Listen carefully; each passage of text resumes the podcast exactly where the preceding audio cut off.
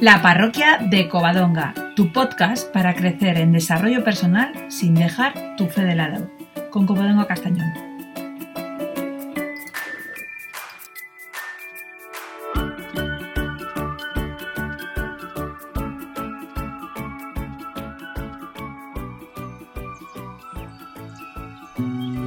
Hola queridos, hoy voy a contaros lo que le está sucediendo a una amiga y que es algo muy habitual y que nos pasa pues a muchas personas cantidad de veces. Veréis. Pongamos que se llama María. Bueno, no. Vamos a poner, no sé, algo más original. Pongamos que se llama Soraya, que es un poquito más original. Y que es una compañera y que es una amiga y que lleva muchos años en el mismo puesto de trabajo. Y resulta que ahora llega un cambio, un traslado. Y como nos sucede a muchos, pues los cambios pues no nos hacen gracia y, y nos dan un poco de miedo, nos revuelven un poco. Bueno, pues resulta que ella está dándole vueltas y convencida de que no es un cambio positivo y que no va a ser feliz en ese lugar que se le ha metido a ella en la cabeza. He hablado con ella y hemos recordado Hemos recordado el cambio que tuve yo después de 19 años en el mismo puesto de trabajo. Y al igual que ella, yo me puse, me puse en ese lugar, ese lugar donde hay muchas preguntas planteadas de una manera equivocada. Ese, ese ¿por qué a mí? ¿Por qué a mí? Y toda esa letanía que sale ya después de hacerte esa pregunta, porque después de esa ya salen un mogollón de preguntas que, bueno, pues eso, que es una letanía. Pues bien, yo creo que ya os lo he contado, que después de mi traslado estuve un tiempo sufriendo porque yo no quería estar allí, no estaba a gusto, era un traslado que yo no, no quería, que fue obligatorio, yo no quería. Sin embargo, aunque tardé en darme cuenta fue un gran beneficio, en muchos aspectos, ¿eh? un, gran, un gran beneficio en muchos aspectos.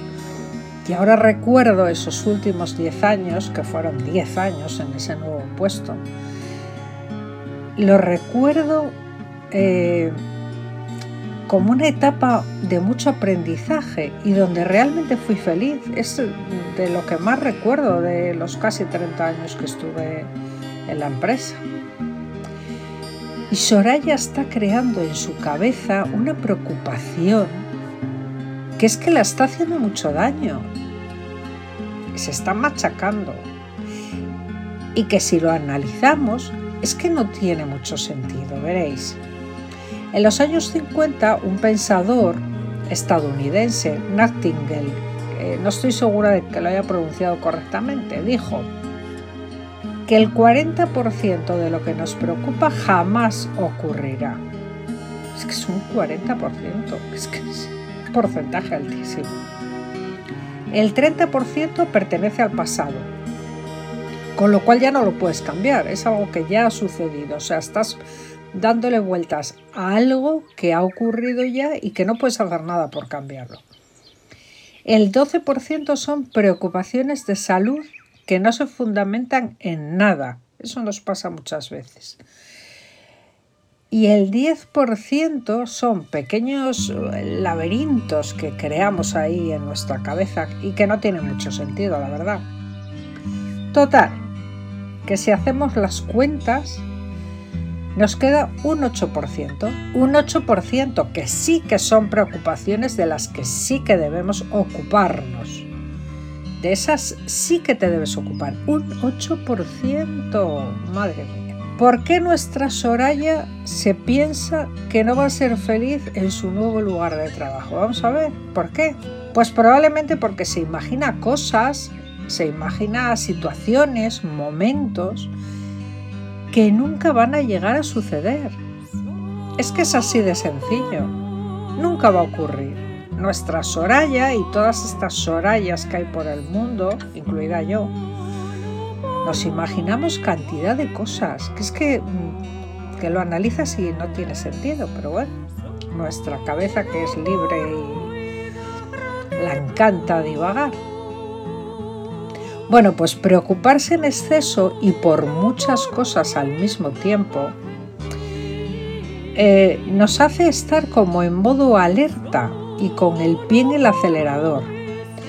Y eso pues te puede llevar a un cuadro de ansiedad.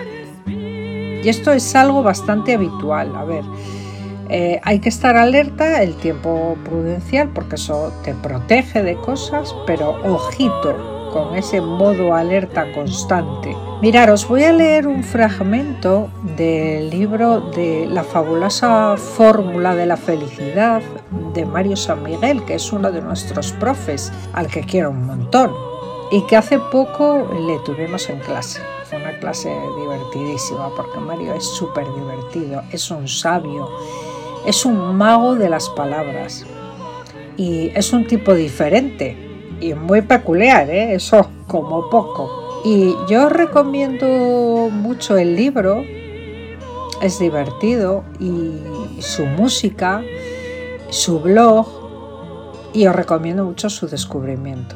No creo que os deje indiferentes, ¿eh? entrar en su página y le veis que es un tío súper original.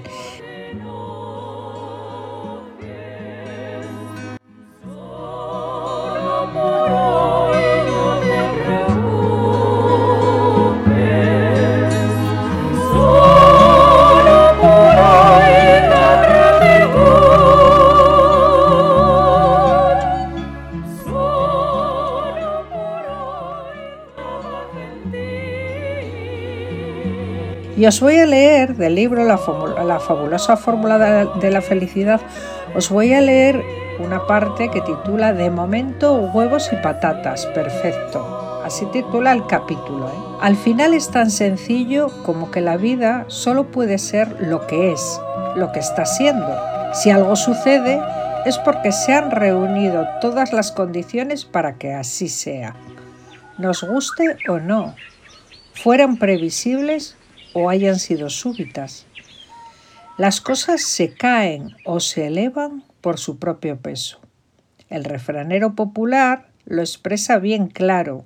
Lo que es, es, y además no puede no ser. Admitámoslo.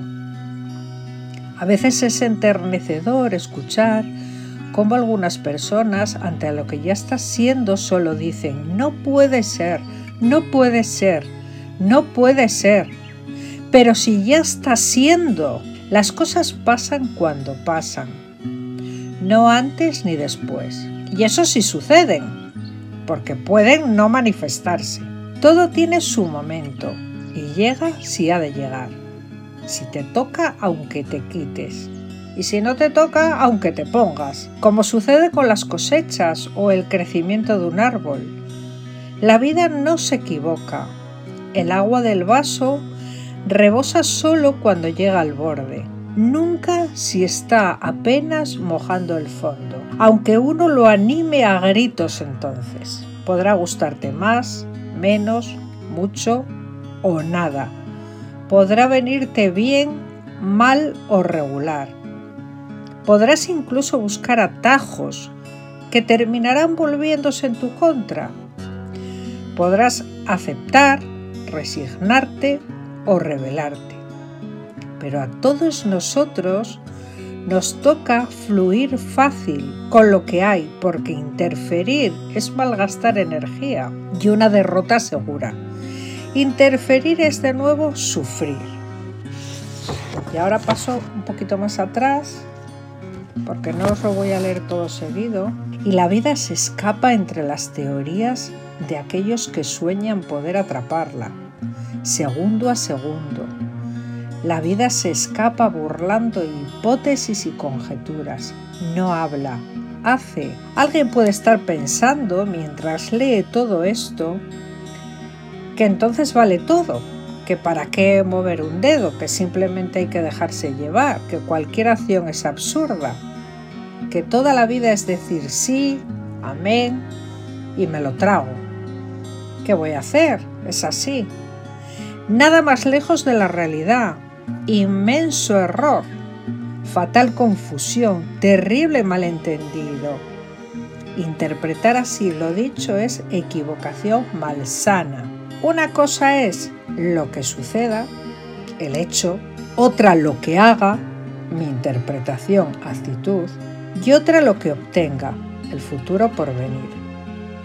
Mi intención, por ser más feliz y sufrir menos, ha de ser siempre clara y debo trabajar por y para ella. Mi intención por vivir de un modo más satisfactorio y sin dolor es pues condición necesaria. Uno ha de hacer todo lo posible por lo que él cree que sea mejorar. Intervenir siempre desde lo que es hacia lo buscado. Con conciencia, voluntad, perseverancia y sabiduría, muchas de las cosas que ahora llamamos problemas o imposibles pueden convertirse en crecimiento, lecciones y realidades.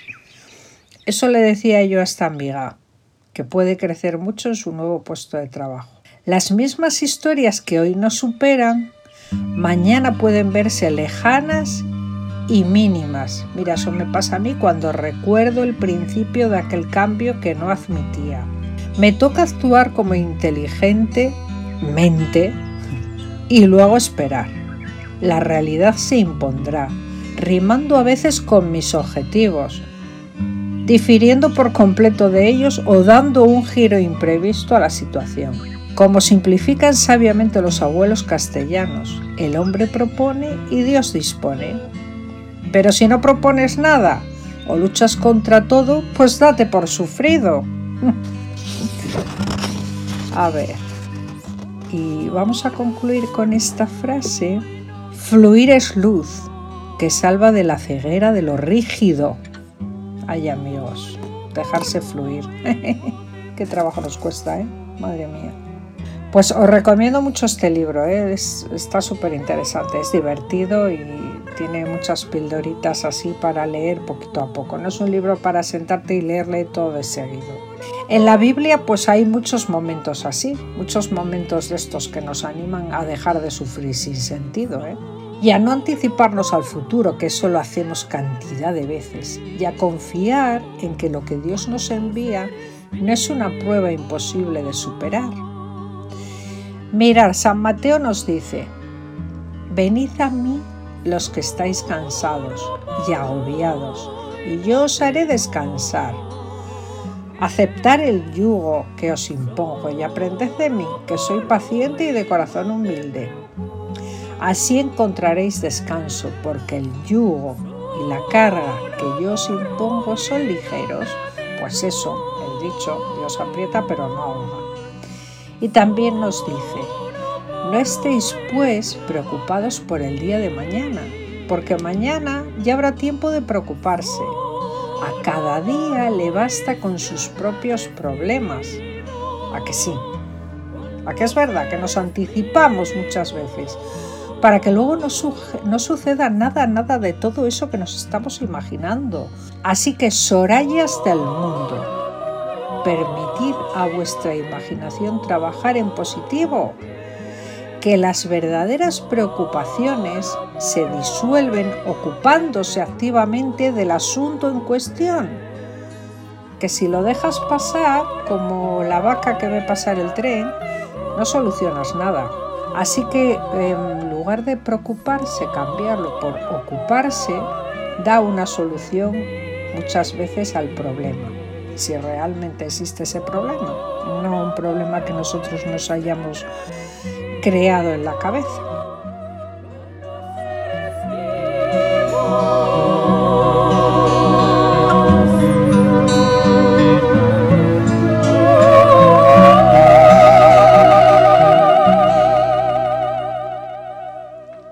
Bueno, queridos míos, muchas gracias por estar aquí acompañándome. Ya sabes que si te ha gustado, pues lo puedes compartir, que compartir es una forma de amar, por ejemplo, en tus redes sociales, con tus amigos, y dar al corazoncito si te gusta o a la manita. Mi correo es la parroquia de covadonga.gmail.com y si me quieres seguir, pues te puedes suscribir a mis canales en Ivos, en YouTube, en Facebook, como la parroquia de Covadonga. Y el episodio también lo puedes escuchar en Spotify, en Apple Podcast, en Google Podcast, en Radio Public. Y bueno, ya sabéis lo que os digo siempre, que os cuidéis mucho, mucho. Hay que seguir cuidándose, amigos. ¿eh? Un beso muy grande.